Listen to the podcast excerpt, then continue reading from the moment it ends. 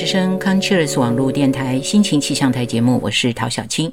今天我们专业人士的访谈仍然很开心，能够呃邀请到台大医学院护理系肖飞秀肖老师。呃，肖老师你好，大家好。哎，呃，我们这一路在谈这个癌症病患啊，那么在这个呃担心自己有忧郁症的时候，那我想其实。可能身边的人会先开始意识到说，嗯，他可能需要去看一看，是不是要去看一下精神科啊？那或者是病人自己本身也意识到说，嗯，我是不是忧郁症了啊？对，那这个他可能真的要去看一下那个精神科的医师，对不对？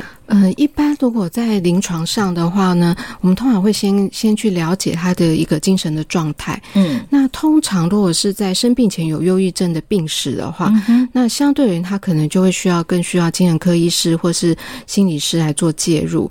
那如果是生病后的一个情绪的低落，可能我们就要去了解说这个背后是什么样的原因。嗯，那如果我说真的是一种呃非常低自尊的状态，然后也影响到他的日常的一些。原本应该是可以做，但是他没有办法做的功能。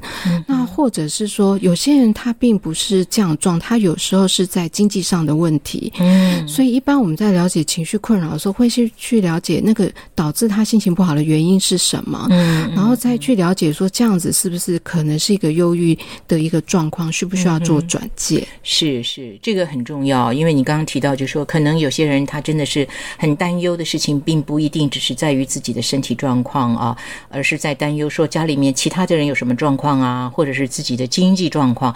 因为一生病，可能他如果本来在工作的话，也有可能会影响到他的收入，对不对？没错。那我们其实现在呢，医院里面的治疗已经是整个的一个团队治疗。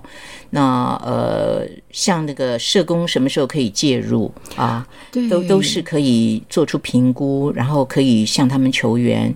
那知道他真正实际的状况之后，才可以呃对症下药，对不对？对，我觉得因为现在医院都会有一个先问大家心情的呃心情的状态，零到十分啦，然后再去理解说你是身体的原因、症状的困扰呢，还是对疾病的不认识，还是是因为家里真的出现了一些冲突，嗯，或者是经济的问题，还是说是真的是自己心里有一种非常低自尊的状况，觉得没有希望感。害怕死亡到了一个程度，那所以会根据这个状况，医院会把这个不同的专业人员一起来帮忙大家。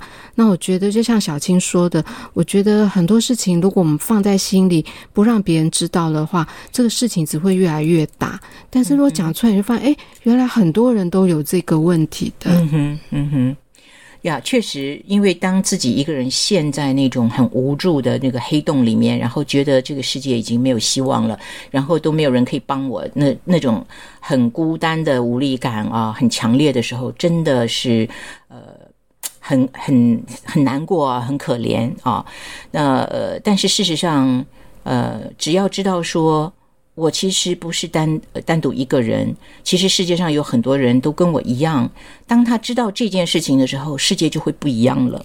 对，有时候有些病友会分享说，他以为他自己享受，原来他觉得自己好可怕，怎么会变成这样？真的踏出去发现，哦，原来很多人都有这个问题。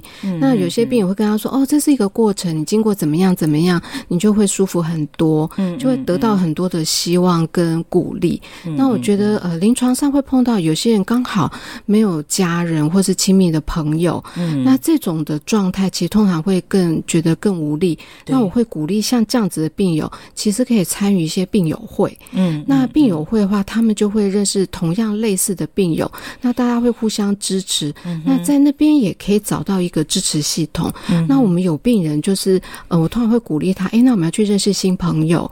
那去他后来去一些病友会之后，发现说，哎，他也认识一些还不错的好朋友。嗯那这种孤独感，我觉得就可以降低，因为我觉得孤独感在抗癌的过程当中，是觉得我觉得那个是会让人更虚。虚弱的一个状态，嗯嗯嗯，确实能够找到一些个那个呃跟自己类似状况的一些朋友，去认识新朋友，其实是呃很有帮助的一件事情啊。呃，但是我不知道是不是你们也碰到过有些人，我们真的给他贴一个标签的话，就是很孤僻，就是呃，以前就是总觉得什么事情都是不别人都靠不住，只能靠我自己啊。对啊，那碰到这种情形的时候，他一直坚持的不肯的时候，你会不会也有的时候会觉得自己很无力感，不知道怎么办才好？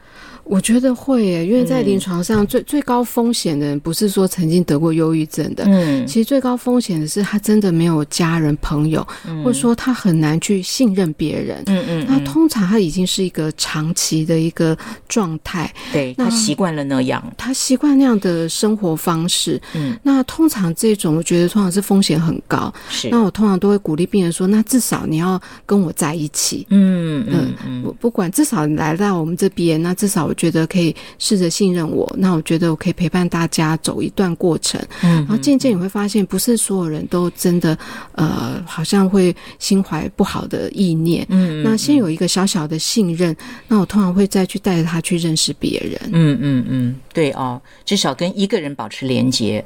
那我们用“连结”这个字啊，因为你知道，其实有的时候朋友满天下，但是没有一个人是真正有连结的。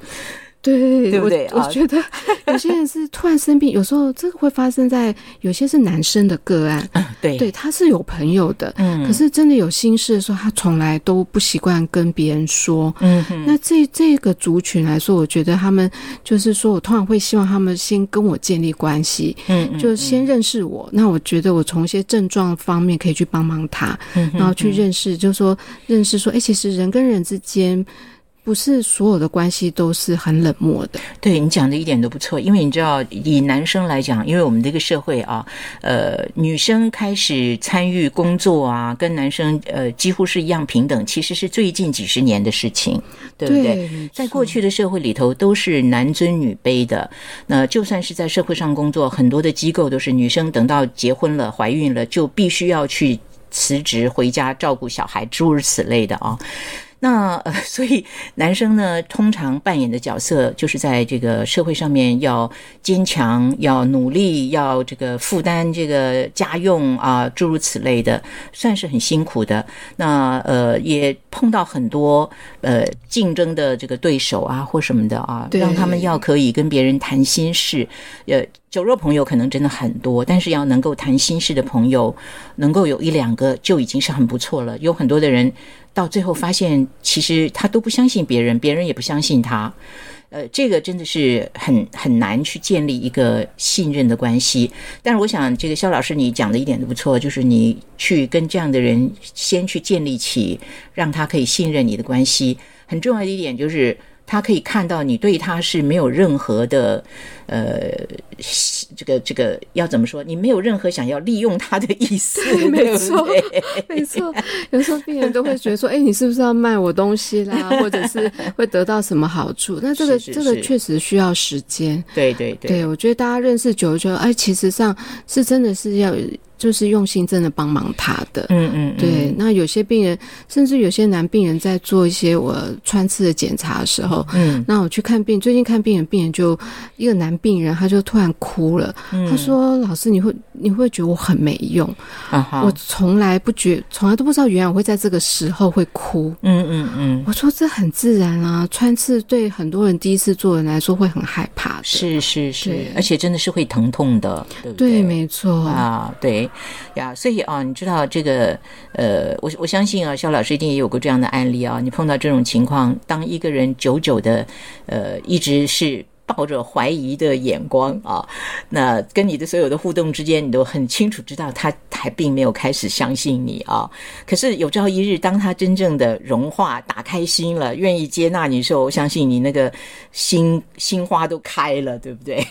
对，因为我觉得有时候人是这样子，嗯他他什么时候开始信任你的时候你不知道，嗯但是当他给你一些回馈的时候，或者说他真的需要的时候，他主动跟你联络的时候，你就觉得说啊，那真的是，诶，他重新建立了一个希望的感觉，嗯那你会觉得，诶，在黑暗中突然看到一盏灯，就觉得特别开心。嗯嗯嗯，对，因为这个也是一个很好的开始。从这一点开始，他就可以知道说，呃，可能呃，过去他把所有的人都带着一种防卫的心来看待，对他来说也是一种损失，对不对？因为呢，呃，并不是每个人都对他呃就是想要从他那里得到什么东西啊。这确实是有人可以真心对待的。对，没错。我觉得，呃，我照顾这么多年癌症病人，我常常都跟大家分享说，其实生病过程中，你会去回想，其实人最重要的是什么？嗯，包括我陪伴很多病人走死亡的过程，我觉得你会发现，人汲汲营营的在追求很多。那其实上，你最需要就是爱的。嗯嗯，对呀，这个是很重要的哦。好，我们今天先谈到这边，我们下次再跟肖老师聊。好。